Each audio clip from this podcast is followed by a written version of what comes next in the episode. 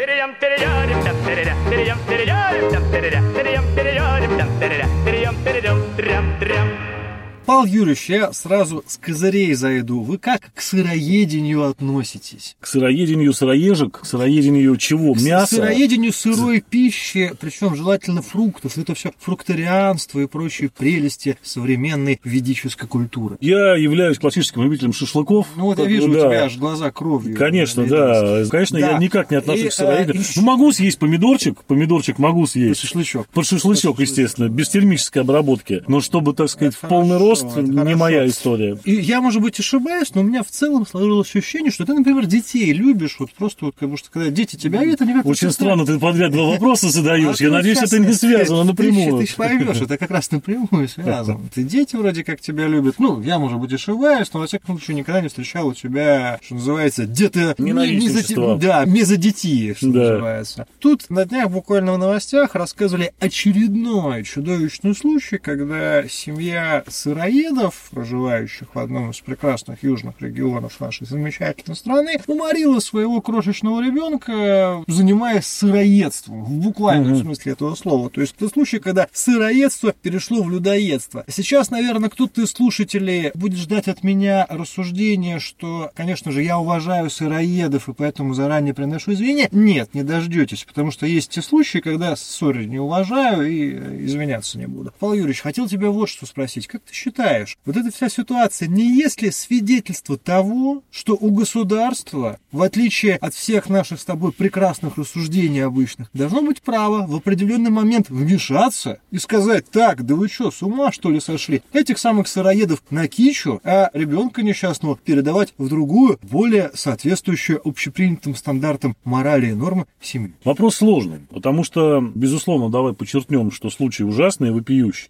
Почему он возник? Возник он потому, что у людей ветер в голове, к сожалению. У нас сейчас, и это, увы, на острие атаки сегодняшнего дня, огромное количество всяких блогеров, которые продвигают огромное количество дичи. Я, конечно, чувствую агрессию к тебе, да? Нет, постмодерн этой ситуации. Я тебе объясню, в чем ситуация. Все очень просто. Люди продвигают альтернативную историю, люди продвигают альтернативную политику, альтернативную социологию, продвигают в том числе альтернативные виды какого-то какого-то поведения, в том числе пищевого поведения. Есть а, различные любители вот этого самого сыроедения, праноедения и так далее. Любители голодовок, а, любители питаться только чайным грибом и так далее и тому подобное. Куча их, да, их миллионы. И, к сожалению, люди почему-то всегда оборачивают свое творчество, вот это вот безблагодатное, в такую оберточку, знаешь, что от вас скрывают правду. Вас обманывают. Вас кормят корпорации пищевые, черти знает чем. А магазины все продовольственные в сговоре. Поэтому поэтому вам подмешивают, так сказать, снотворное со слабительным в любые консервы, в любую курицу, в любые пельмени. А вот мы-то сейчас вам здесь расскажем, как с помощью, как ты правильно, стручка сельдерея можно обрести вечную жизнь. Ну а поскольку, к сожалению, и это тоже в наших с тобой замечательных передачах, которые я рекомендую всем нашим слушателям, прям сесть и переслушать от начала до конца, все, конспектируя. Не отвлекаясь даже на еду. Да, да. никакую, ни сырую, ни обработанную термически. Что люди,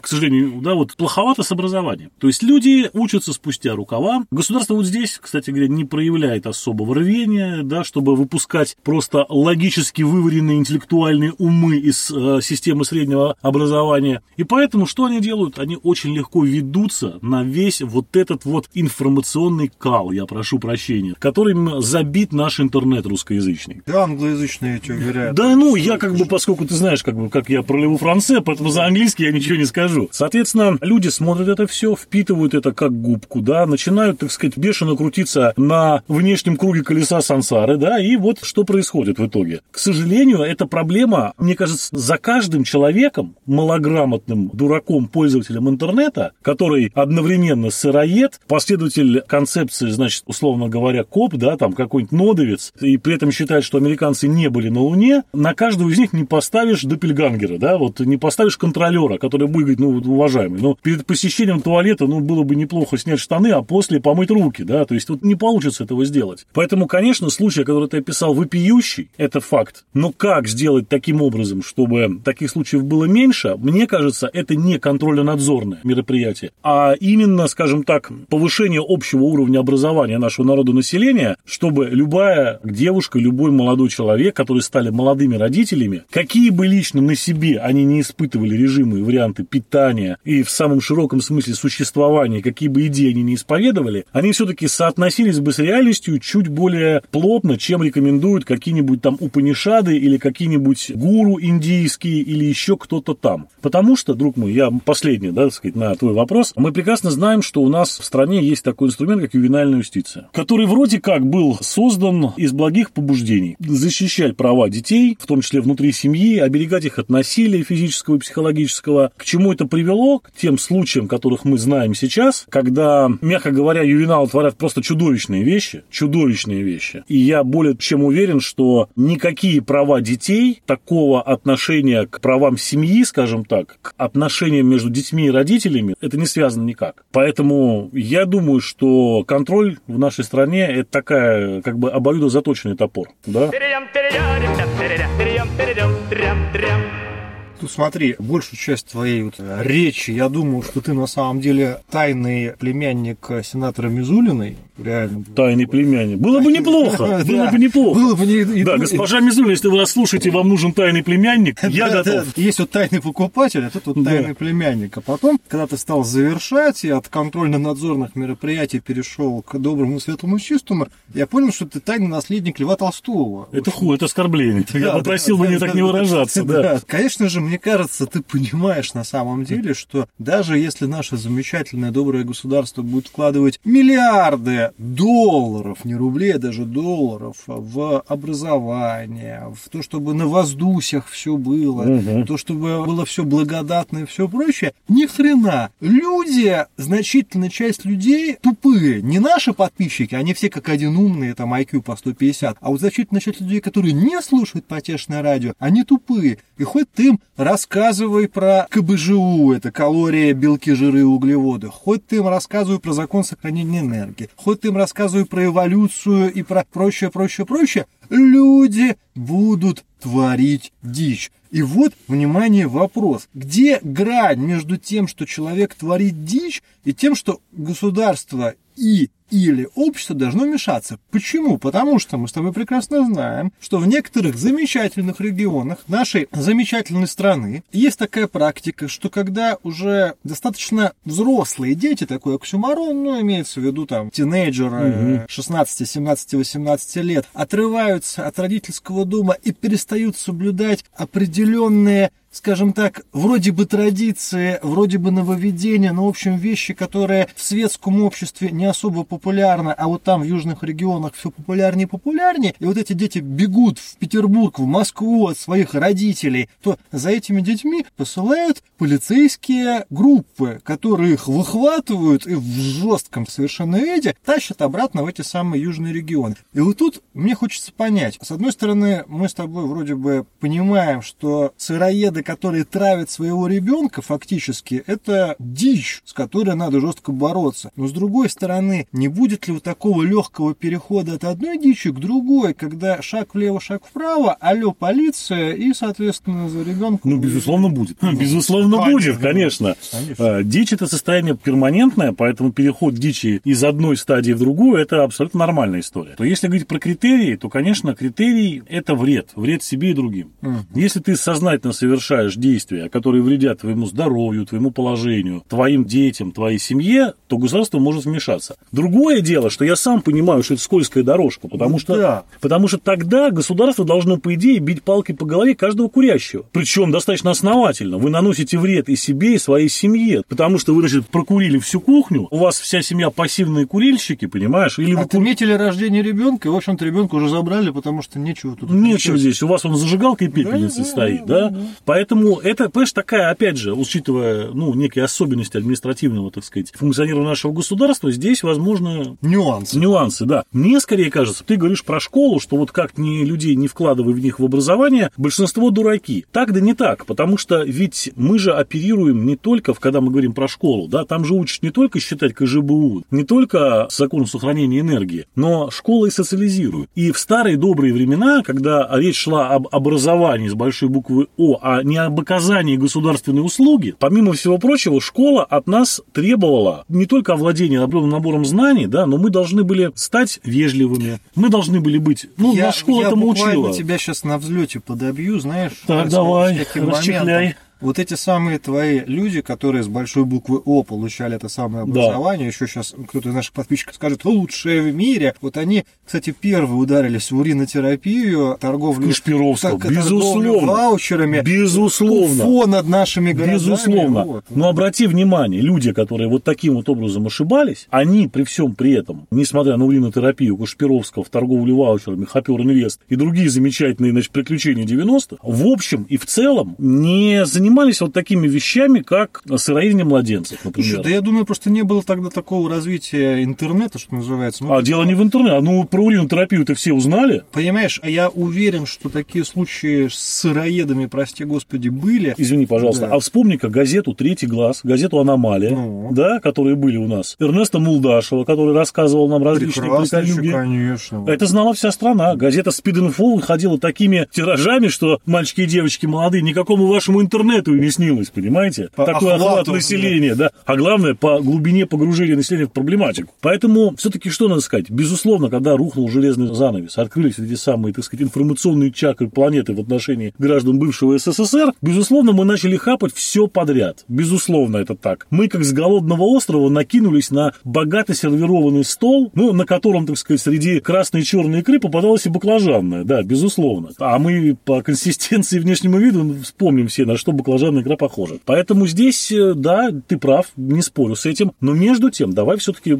подчеркнем, это важно, что помимо образования в школе у нас был еще и большой пласт такой социальной работы, которую с нами вели, которая выстраивала нас в определенной иерархии, которая выстраивала нас в определенной цепочке взаимодействия которая учила нас перед тем, как что-то сделать, да, что-то потребить, какой-то продукт, все-таки, ну, чуть-чуть помыслить о том, что Сейчас это все произойдет. тоже есть. Сейчас даже в О. школах есть школьные психологи. Безусловно. Но вот повторюсь, что ситуация такова. В наше время, ты справедливо заметил, не было интернета. Поэтому мы получали информацию, грубо говоря, из одних источников, воспринимали ее как нечто обязательное, как нечто правильное, так сказать, валидное изначально, и, собственно говоря, этой информацией уже оперировали. Да? То есть мы понимали, что если ты начинаешь какие-то, так сказать, там эксперименты с диетами, с тем, с тем, пятым, десятым, то, наверное, надо быть немножко осторожнее, да, что, может быть, то, что тебе хорошо, там, ребенку нет. Или, например, пожилому или больному человеку не очень хорошо. То же самое там касалось спорта. Вся твоя концепция, она легко разрушается об истории, когда онкологически больные люди сидели, ждали поддержки от Кашпировского, или когда люди детей своих уринотерапировали. Я не вижу ни одного принципиального отличия от сыроедения или изгнания джинов. Но от уринотерапии умер кто-то? Ты знаешь, я не удивлюсь, что кто-то действительно умер по той простой причине, что надо было оказать медицинскую помощь, а там родители...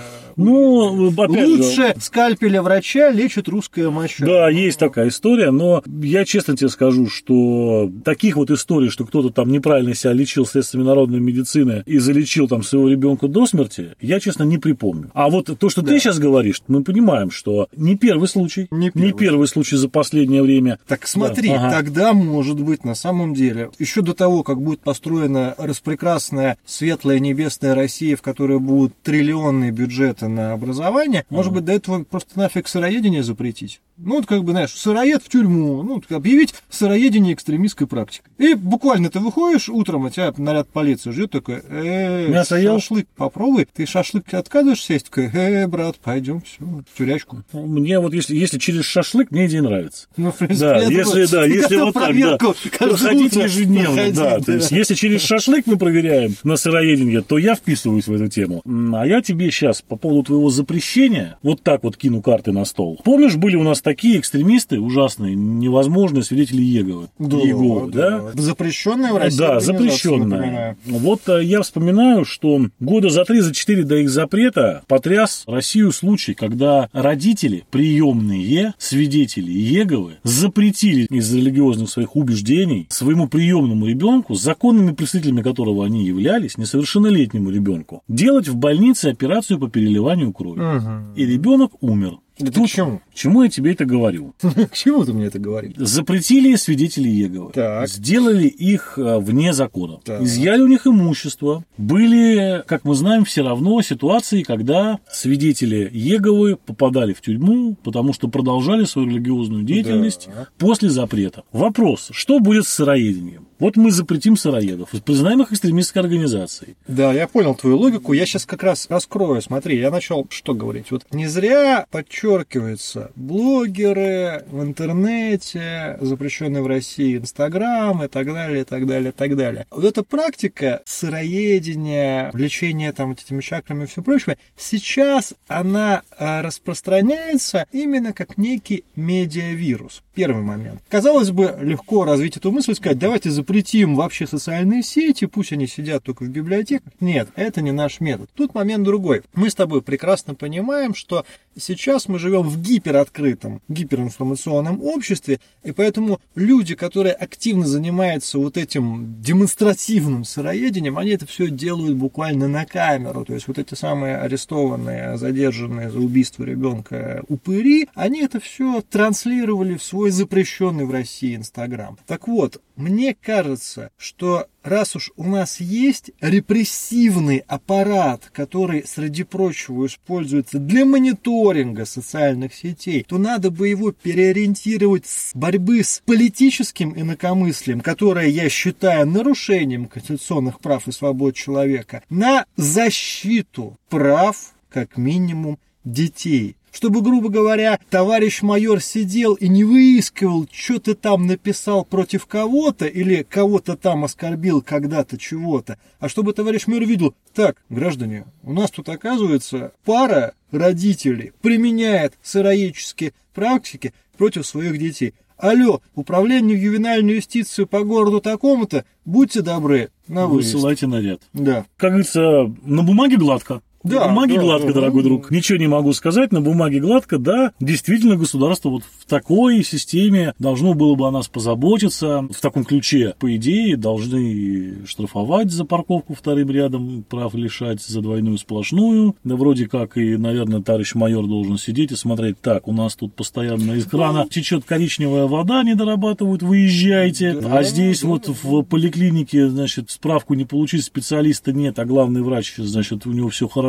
Выезжаем и так далее. Понимаешь логику твою, Я да? понимаю логику, более того, я тебе скажу так, наше государство при всех скептических моментах в каких-то аспектах все эффективнее и эффективнее развивается. И на самом деле я уверен, что через какое-то время и без... А ты заметил, что вот есть очевидный перекос в государственном Есть развитии? очевидный перекос. Очень серьезный. Это как бы не тема нашего сегодняшнего Но, разговора, а, мы об этом вот смотри, поговорим, но мы- тем не мы менее. сейчас можем очень долго ходить, на самом деле, по кругу. Сыроедческому кругу, Сыроедческому, ведическому, да. да, Большой по- ведический по круг, колесу да. сансара крутиться, и все время поднимаясь наверх этого колеса, будем кричать «Позовите полицию!», опускаясь вниз на самое кровавое дно, кричать «Господи, уберите сапог с горла!» Да. Оно, в общем-то, русское колесо, оно так и крутится. Я думаю, надо на самом деле спросить наших дорогих подписчиков и слушателей, этих умнейших людей с IQ не Вот. менее 150. Нет, не про отношение к сыроедению и праноедению неинтересно на самом деле. Кушайте и то, и другое. Кушайте и то, и другое. Главное, чтобы шашлычок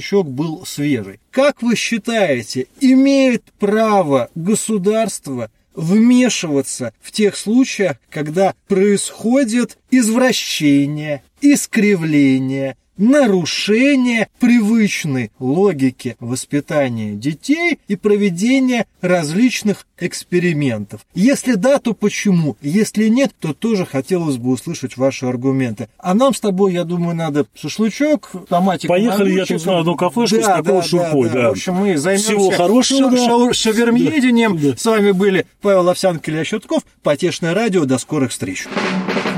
Перейдем, перейдем, перейдем, перейдем, перейдем, перейдем, перейдем, перейдем, перейдем, перейдем, перейдем, перейдем, перейдем, перейдем.